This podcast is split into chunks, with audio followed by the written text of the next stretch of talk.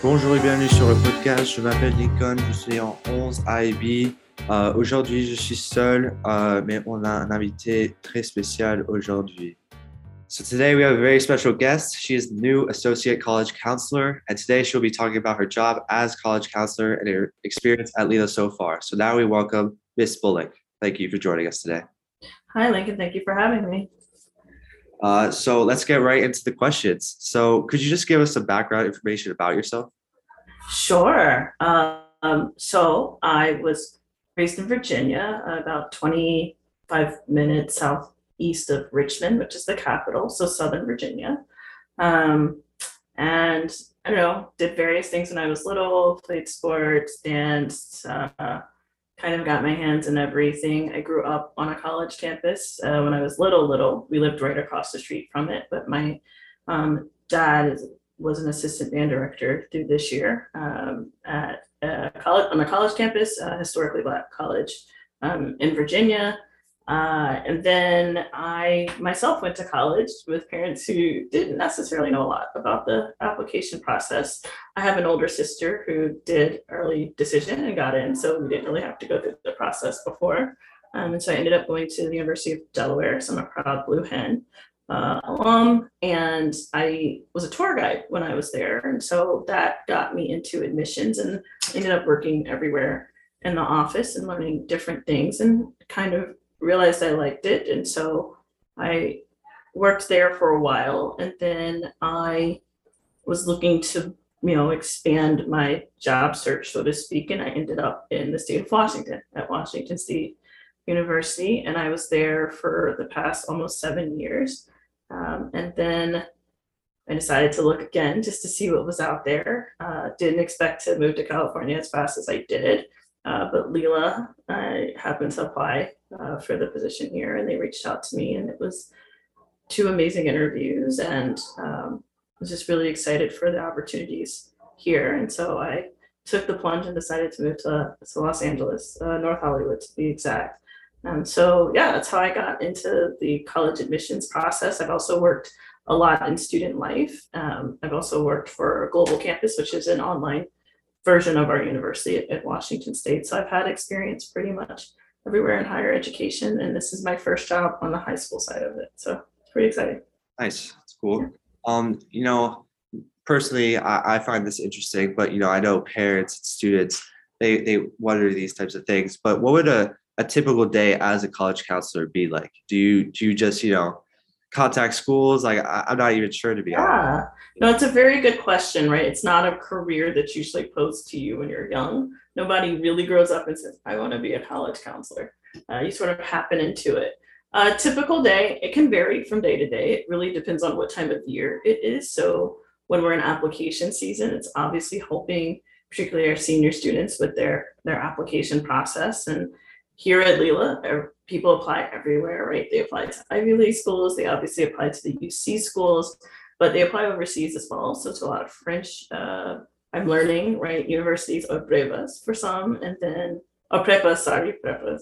Um, brevas the test, and then um, as well as the UK universities and that uh, the UCAS process. And so um, helping students with that application. And then obviously our 9th, 10th, and 11th graders we're, we're working with differently. We also work a lot with testing. So College Board contacting a, uh, the AP and the College Board, but also helping students with their SAT, ACT, prep, um, giving you information about financial aid because that's not just for the seniors. And in fact, it's probably a little too late um, if, if you're just doing it senior year but really just giving people an education about the entire process of going to college, right? From ninth grade all the way through 12th grade, taking ninth and 10th graders on, you know, field trips to see the different schools around California.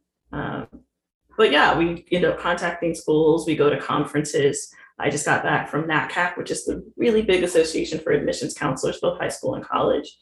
And so I got to do that virtually and, and get some really good information on just industry standards um, obviously, we go to different events in the fall around the Los Angeles area, send you all information about that, um, really try to get people to visit schools, particularly during the break. So, with October break coming up, I know some students are taking advantage of that. and a lot of paperwork, making sure information is correct for school profiles, which we send out to colleges and universities so that they understand the rigor of the courses you all take here at Lila. Um, so yeah, it's it can vary from day to day, but that's a lot of what we do. It's just educating about college and making sure we're here to serve you all, so that students and families, uh, everyone ends up in a place that's best for everyone, and obviously for the student. So yeah. Yeah. So a lot of things I, I didn't know about. So yeah. now I know. So you, you mentioned a little bit how you know it's not for a kid, it's not the tip. The college counselor job isn't necessarily the typical, uh, you know, uh, how how would I say it? You know, like the, the thing that they aspire to be. But uh, at what point in your career did you decide you were going to be a co- college counselor? And uh, what what did you want to be when you were a kid? I guess. Oh, when I was a kid, I actually wanted to be Hannah Storm or Robin Roberts. I wanted to be a sports broadcaster. I loved sports. I've always loved sports um, I'm one of two daughters, and so um, my dad's a girl dad, and so sports is how we bonded, sports and music. And so I've played, yeah, I played sports from a really young age. It taught me a lot of lessons. I played team sports, and so it just taught me a lot of life lessons, and I've always loved them. I still watch them. Um, so yeah, I think that's what I wanted to be when I was little. Uh, I think that seemed like a very, very uh, big dream, and so just kind of went through life. I, I liked politics, so I studied political science and international relations in, in college and realized that's probably not what I wanted to do with my life. Um, but education's tied to everything, and working in higher ed and particularly in the admission space is when I decided, oh, I, this is something I'd like to do. I can serve a lot of students who were just like me, struggling to to navigate the process and um, yeah, so it became about serving. Uh, and then I had a really good mentor who was an individual or independent uh, counselor, educational consultant or counselor. And it was just her and I for a really long time. And so I learned a lot about what education can do and sort of the buzzword now is holistic, uh, the holistic process, but working with students, particularly first generation students, which means these are students whose fam whose immediate parents guardian's immediate family hasn't completed a four-year education in the United States. And so working with them and their families to really explain the process. And I found a passion for that. So that's what I've been doing ever since. Yeah. And what you said you wanted, you know, wanted to do something with sports, right? But was there, what, what sports were you, uh, you know, more into? Was it, was it soccer? Was it basketball? How, how... Yeah. Um, I watched a little bit of everything. Um, I think for me, my first love is baseball. Um, it's my grandfather and I bonded over baseball. He wasn't a huge sports guy, but um, my grandfather was was older, um, an older black man from the south, and so he got to see a lot of the Negro League um, players play, and so we bonded over baseball. And I was born, you know, I grew up in the '90s when baseball players are really cool. That's very different now. Uh, but my favorite sport is the beautiful game. It's it's soccer. So I, you and I probably have that in common. So um, yeah, I used to watch off and on when you could get access. Uh, it's different before computers. um, but yeah, some of my favorite players. I you know I you're a midfielder, so midfielders are my favorites. Um, I was a Zidane girl, so still am. So um, yeah, but that's my favorite. But I love basketball. I grew up watching Michael Jordan and, and Magic Johnson and Larry Bird, and so um, I love that and the Dream Team and even women's basketball. And I watched all soccer, men's and women's. Uh, and then yeah, um, the rest of it I kind of watch casually. I, I can understand hockey and some other things, but those are sort of the big ones that I watch. So baseball, basketball, soccer are probably my big three. Definitely. Yeah. um, you know, you mentioned some hobbies. Uh, that you pursued as a kid, but what, what do you like to do when you're not at work right now? Is it do you do you play soccer still, or how, how does? um, so I didn't play soccer until like a few years ago. I I watched it when I was growing up. We didn't have a ton of leagues, um, and my high school didn't have a team until my senior year. So I actually played softball. Um, I need to get back into playing sports, even some pickup, you know, some five on five or some, you know, pickup basketball or something of, of that nature. I have to find a a league or something to get into. Um, so yeah, I like watching uh, sports. I I'm like everyone else, just about. I binge watch things from time to time. I love to laugh. So I love a good comedy. Uh, let's see. I edit a lot of work, um, particularly write, written work, yeah. but also dabble in video editing. I'm not great at doing that. Um, yeah, and really just use my time to try to serve people, volunteer, and I love the outdoors. I'm a country girl at heart, so I like hiking and I like being in the water. I like lakes and oceans. Um, I love cooking. I love grilling. So if I have free time, I'll cook. I'll experiment, uh, pull up a new recipe and see what I can do. So I love doing that. I'm not a good baker though, only cooking. um, and yeah, I just like to relax. I like to sit on my balcony and take in the sounds of the city and, and nature. Um, but yeah, I like being outside. Yeah, you said you like the ocean. You know, now that you're in California, yeah. have you been able to uh, go surfing yet? I want to learn to surf. So um, one thing I do, uh, and I've made this a rule for about the past three or four years, is before the you know before remote learning. I try to learn something new every year. So my goal in 2023 is to learn to surf. Awesome, cool. um, so you know, I've just a few more questions. You know, just how has your experience at Lila been so far? You know, you're due to uh, the school. Uh, how has it been? Honestly, everyone's been really helpful. Um, Barbara's a great supervisor, boss, and and coworker teammate. Um, so she's really made it, you know, helpful. I know I asked her a lot of questions, but she's been able to answer them all. Um, slowly, I think the students are, are starting to come to me and ask for help. So that's really nice that people feel comfortable doing that. I'm really grateful. Um, but yeah, I'm just I'm learning a new school. I've never worked in private schools before, so I'm learning some of the processes there, and I'm learning an entirely new place. This is by far the biggest place I've ever lived, and so. Um, but I really like it so far. I, you know, I've never really been too down on LA or Greater LA, I guess. Um, so yeah, I, I'm enjoying it. It's a lot of people, but there's there's some room I'm from the East Coast where it's a lot more dense, so there's not room when there's a lot of people.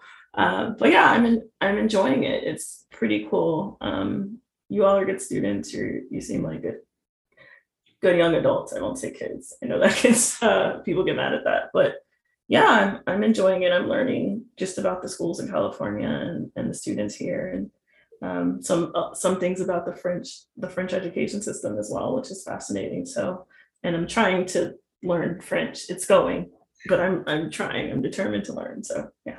All right, good. So, you know, just to wrap up the the interview, could you just give some tips on what each grade should be doing to prepare themselves for college? I know, you know, ninth grade, it's different from senior year. So what should, you know, each grade be doing? Absolutely. It's a great question. And the acknowledgement that the preparation for college starts well before senior year. Um, so for ninth grade, it's a transition year. It's your first year in high school. Um, so some colleges will look at ninth grade, some colleges won't. But my main advice is to just focus on adjusting to high school and doing the best that you can. It's a new way of learning, it's a new environment. I would also say if you want to start uh, identifying your passions, whether that's an academic course that you're taking or something outside of it, the arts, anything like that, just something you might be interested in pursuing beyond high school. And then for my ninth graders, you don't have to do this, but if there's a really cool summer program that's attached to your passion or anything like that, go ahead and see if you can get into that um, that program, right? Just to start to see what staying on a college campus in the summer or camp or anything like that feels like. For 10th grade, um, I would say definitely hunkering down. This is going to be the first year after your transition. And for the UC schools, they start looking at your 10th and 11th grade, or they look at your 10th and 11th grade only. So 10th grade is really the first year of stability that you have. So you really want to focus on your academics. If you need help, please get that. There's nothing wrong with asking for help at any level. And I would also say PSATs can start uh, in the 10th grade. So a lot of students take their first PSAT just for the practice and to see how it goes um, and how they do with standardized testing so we can make some decisions. And then I think 10th grade is the year that if you can get into a summer program or do an internship, work somewhere if you want to do that, or if you're traveling, I would recommend journaling your experience or taking notes about that so that you have that when you start your college applications in a few years. And then for 11th grade, that's probably the mo- not probably that's the most important year for college. Outside of doing applications your senior year, it's the last tra- it's the last full transcript schools will get um, because you'll be in 12th grade when you're applying. So that's the last year they're going to look at for students here. It's when you start your at your IB program. Um, and you want to take your PSAT if you are feeling up to it, your SAT or your ACT as well. It's also the year people do it in 10th, but the APs start to really get. Uh, we started taking APs in 11th grade a lot here at Lila, and this is not an AP school, but it can help um, with your application in 12th grade. And then again, summer programs, internships, things of that nature that are going to go on your transcript and go out to those colleges. They can take a look at that. And then obviously senior year is when you apply. 11th grade at in the spring, we will work with you to start getting your school list together, going over what you should be doing in the summer, getting you on Scoir, all of those things so that when you come back in the uh, fall, you might not remember everything we talked about, but we have it on record. We start the application process. The UC application tends to open right after school starts at Lila. Um, and just, you know, working through that list of schools. If you need to take your test for UCAS, getting that uh, ordered for you so you can have time uh, to get in there. Just really, you know, narrowing down those choices, getting your applications in, getting your test scores in, getting you tested, um, or getting, yeah, having, you know, test here or regionally that you can take. Um, yeah, it's just a progressive process, but really just getting you all educated, asking you to focus in on your grades. And then it gets, uh, you get more and more work, I guess, or more and more to do as you go through the high school process. And that's when you bring in parents and, and guardians, uh, because again, it's a full family process. It's not just the student, it's a decision everybody has to make. So, yeah. Great. Well, uh, I appreciate you taking the time today. You know, learned a little bit more about you, and uh, we got a lot of good information about you know college and all that. So, uh, thank you for taking the time today. Uh, happy to do it. And if anyone has any questions, feel free to stop by the office or email or call, and I will do my very best to help. Thank you. Yeah, you're very welcome.